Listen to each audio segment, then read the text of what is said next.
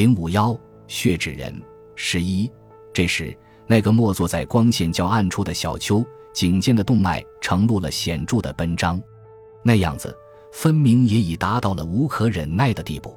他欠欠嘴，似乎想要插口说什么，但结果却终于不曾说什么。只听着医师又冷然说道：“哎，王夫人，我劝你平平气，静听我说完。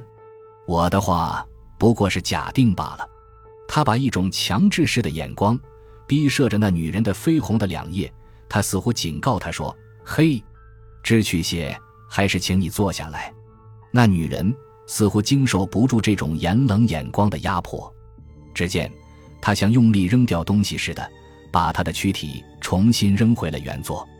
哦，王夫人，我们姑且假定那只银箱是你所开的，但是。医师的目光仍旧紧逼着这女人，又道：“但是单凭你一个人，绝不能做成那样的事。在幕后，至少有一个以上的同谋在帮同设计。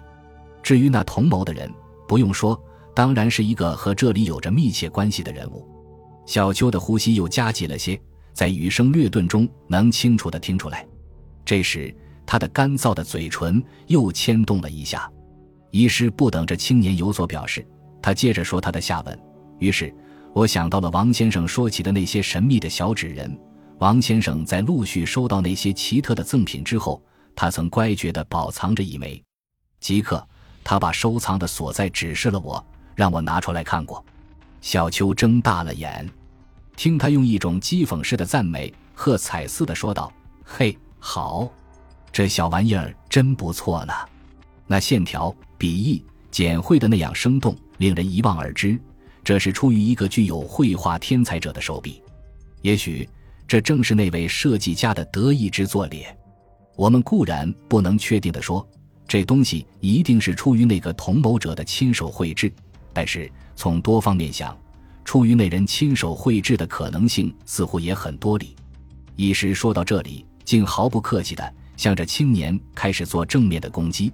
邱先生，我认为你。很有做着同谋者之一的重大嫌疑，所以刚才我曾绕着一个大弯子，用话探视你是否会画画。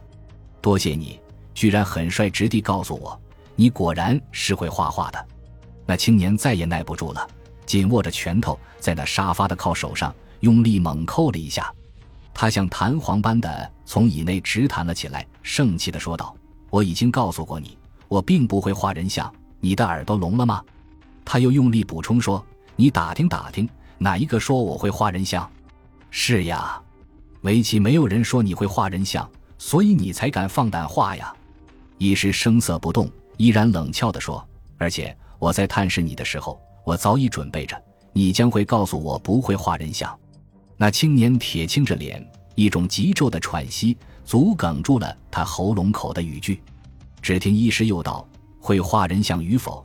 这是一个绝对无足轻重的问题，是不是？哈，邱先生，假使这里面没有一点幽密的关系，方才你的语气之间为什么那样重视这问题呢？你不能凭你的舌尖随意压死人。青年努力鼓动着他的勇气，又努力嗫嚅着说：“嘿，你想讹诈我们吗？”一旁怒气冲冲的佩莹，他忽然想出了这样一句无理由的问句。医师不理他们的话，他自管自静静地吸着他的纸烟，又自管自静静地说道：“喂，证据还有理。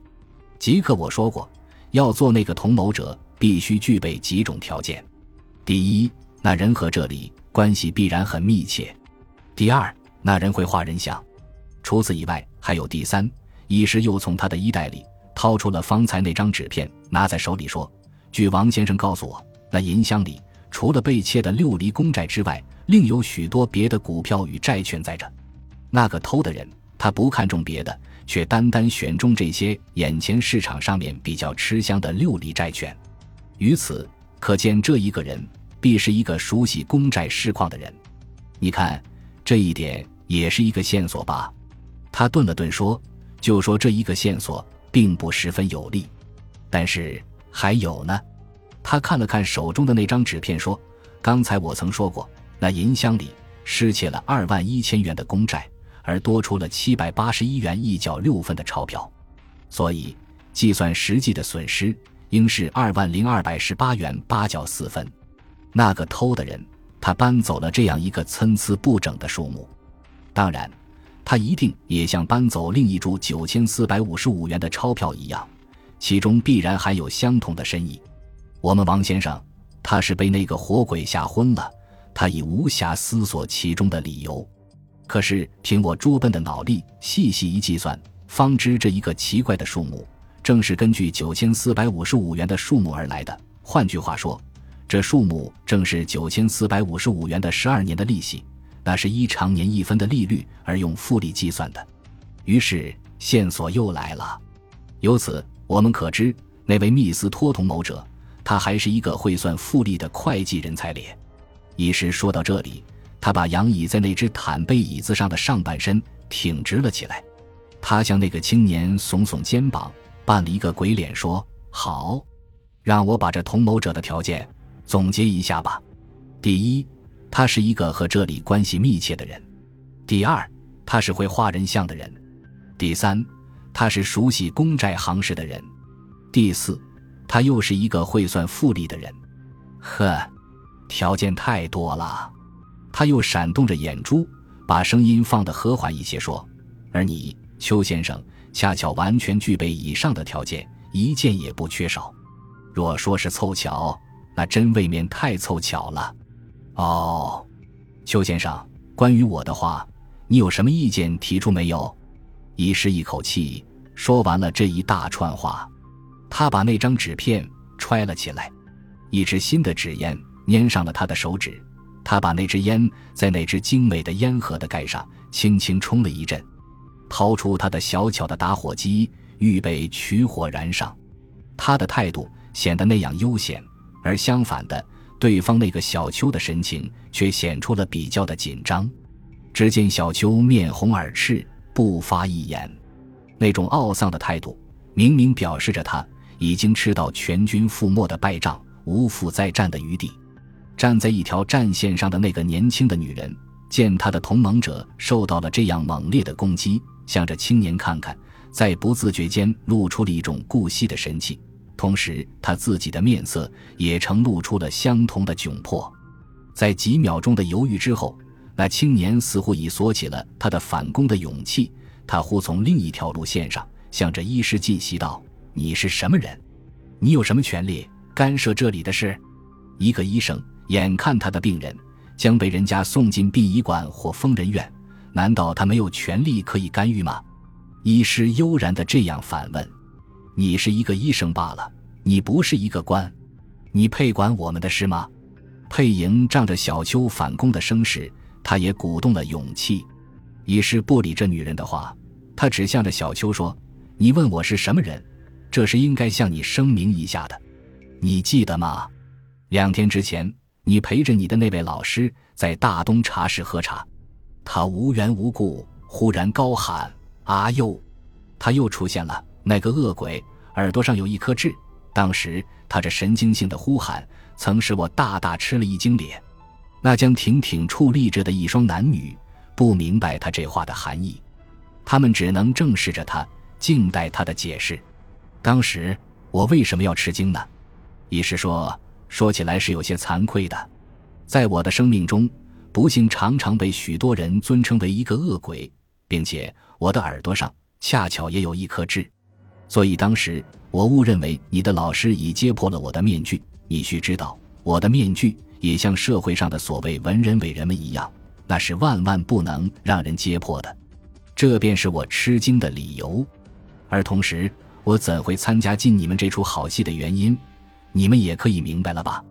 医师说时，他才把他的身子屈向前些，略略侧转了头。他伸手指着他的左耳，让那青年看。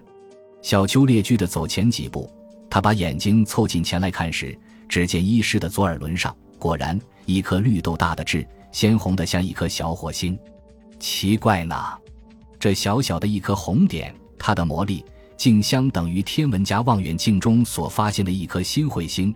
同时，这小东西一映上了小邱的眼膜，他简直像王俊熙看到了那个鬼魂耳朵上的黑痣一样的害怕。这青年撑直着他骇恶的眼，一种精怪的语声运输到了他的舌尖上：“你，嘘嘘。”医师急忙伸起两个指头，掩着他自己的嘴唇，装出了一种诡秘害怕的样子，说：“哦，说出来是无谓的。反正看了我这善良而诚实的招牌，大概你已明白我的为人。所以最聪明的办法还是请你们向我说实话。”他又向这一男一女温和的摆摆手，意思是招呼他们坐下。那青年反复的在他的脸上端详了一会儿。无可奈何地退回了他的靠窗的坐处。那女人虽然不明白小秋那种突然精怪的理由，但他也困惑的第三次又坐了下来。